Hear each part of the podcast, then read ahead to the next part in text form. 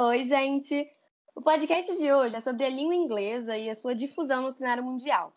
Todo mundo sabe que o inglês é extremamente importante no que tange o acesso à cultura, a oportunidades acadêmicas, ao mercado financeiro, enfim, é uma língua universal. E é sobre esse assunto que a gente quer discutir hoje. Então, gente, antes de a gente entrar no tópico, é importante entender a importância da língua inglesa. É, ele é considerado um idioma universal, como a Marina falou, e um dos motivos principais para isso é a economia globalizada, que é liderada desde os anos 90 pelos Estados Unidos. Então, por exemplo, as grandes indústrias multinacionais têm relações com os Estados Unidos e é muito importante que as empresas alocadas em outros países tenham funcionários que falem e entendam o idioma. Isso sem contar também outros aspectos, como o controle que a indústria cultural estadunidense tem sobre os países de todo o mundo. É, então, assim, entendido isso, o inglês é supostamente uma língua falada em qualquer lugar. Ou seja, se você viajar, não importa a língua do país, o inglês é uma opção de comunicação. Então, pensando nesses países que falam inglês, normalmente a gente remete aos Estados Unidos, ao Canadá, à Inglaterra e tal. Mas todo mundo sabe que esse idioma, como a Ana falou, atravessa barreiras geográficas é, inexplicavelmente. Então, assim, olhando para dados é, publicados num livro que fala sobre as linguagens do mundo e tal, a estimativa recente é de que ao menos 75 regiões no mundo tenham o inglês como a língua oficial. E aí a gente tem que lembrar que ter a língua oficial e, e ter a língua inglês como a língua materna significa que te, teve uma colonização ali britânica ou influências de outras nações vizinhas ou de fluxos migratórios, enfim. É, e além dessa oficialização, né, a gente tem mais de 500 milhões de pessoas no mundo que dominam o idioma. Então, não é só uma questão de língua materna, e sim de segunda língua, como nós brasileiros é, podemos eventualmente falar o inglês como segunda língua. E tam tamanho de desenvolvimento e difusão da língua inglesa começou ali a partir do século XIX, é, extensa, com a extensa influência do Reino Unido, que começou no século XVIII, através do Império Britânico, e também dos Estados Unidos, a partir do século XX. E assim, o inglês tem sido amplamente disperso em todo o planeta até hoje, e, sem dúvida, é uma das principais línguas no discurso internacional. Exato, e exatamente por isso, hoje em dia é bem provável que, se uma pessoa não entende o idioma, não sabe se nesse dia, ela vai passar por situações desconfortáveis, Exatamente por essa dificuldade de se comunicar, que pode fazer com que ela não consiga viajar para alguns lugares ou fazer um intercâmbio sozinha. Isso, inclusive, pode fazer com que ela perca alguma vaga de emprego. Com relação a isso que Bebels falou, a questão é que hoje o inglês deixou de ser um diferencial no currículo, é algo que, se você tinha, você se destacaria, e passou a ser uma obrigatoriedade. É hoje, na verdade, para estudantes e, e, principalmente jovens que tentam oportunidades em empresas, como o Bebels falou, isso é um, um caráter essencial, não dá para você não falar inglês. E, não sei, para ampliar conhecimentos, para ter contato com pesquisas e matérias de outros países, para consumir a indústria cultural é, na sua forma crua, né, sem dublagem, para viajar, para projetar sua carreira para níveis mais altos, o inglês é necessário. Então, assim, realmente não é mais um diferencial e sim uma obrigatoriedade no cenário mundial. Sim, e no geral, é por meio do idioma que a gente compartilha as nossas experiências, os sentimentos e a nossa própria cultura. É por meio da linguagem verbal e não verbal que o indivíduo representa o mundo e exprime o seu pensamento. E é também com essa ferramenta que a gente codifica noções de tempo e até mesmo de hierarquia, a língua japonesa, por exemplo, tem diferentes pronomes que devem ser usados com interlocutores mais ou menos próximos e quem você precisa demonstrar mais respeito ou menor respeito, né, dependendo de quem é.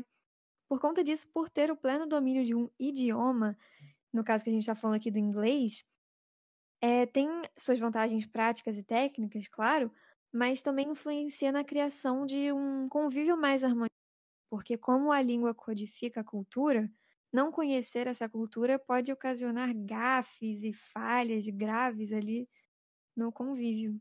Exatamente. E agora que a gente já falou um pouco sobre a importância do inglês, a gente consegue entender por que, que quem sabe o idioma tem uma vantagem em relação aos outros. E é aí que vive o problema.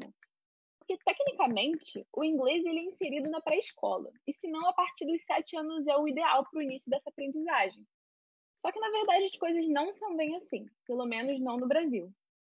Realmente, analisando o nosso contexto brasileiro, a gente vê que o inglês é realmente definido pela Base Nacional Comum Curricular como um idioma, idioma obrigatório a ser ensinado a partir do ensino, ensino fundamental 2, mas apesar disso, dados do British Council afirmam que apenas 5% da população brasileira sabe se comunicar em inglês. E desses 5%, apenas 1% tem realmente a fluência que é de se esperar num, num contexto mundial. Isso é preocupante, porque, como a gente já mostrou antes, muitas oportunidades é, no contexto mundial dependem muito e praticamente inteiramente da fluência e da comunicação na língua inglesa. Em relação a isso, realmente era para ter um ensino de inglês nas escolas, só que em muitas escolas esse ensino não é efetivo. Claro que tem alguns exemplos muito bons de escolas que têm um, aulas de inglês muito boas, professores muito bons, só que isso não é a realidade de todo mundo. E mesmo que tenham cursinhos de inglês que você pode fazer à parte, né? Tem vários, é, eles são pagos em sua grande maioria, né? E além de serem pagos, eles não são tão baratos assim.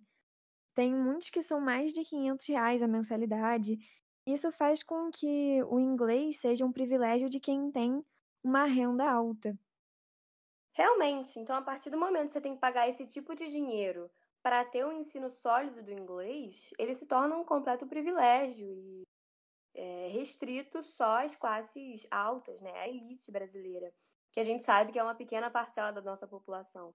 Então, muita gente não tem acesso a um item basicamente fundamental para várias, várias oportunidades é, mundiais, assim, como a gente expôs um pouquinho acima. E então, partindo desse fato, a gente vê que não há uma situação democrática com relação ao inglês no Brasil.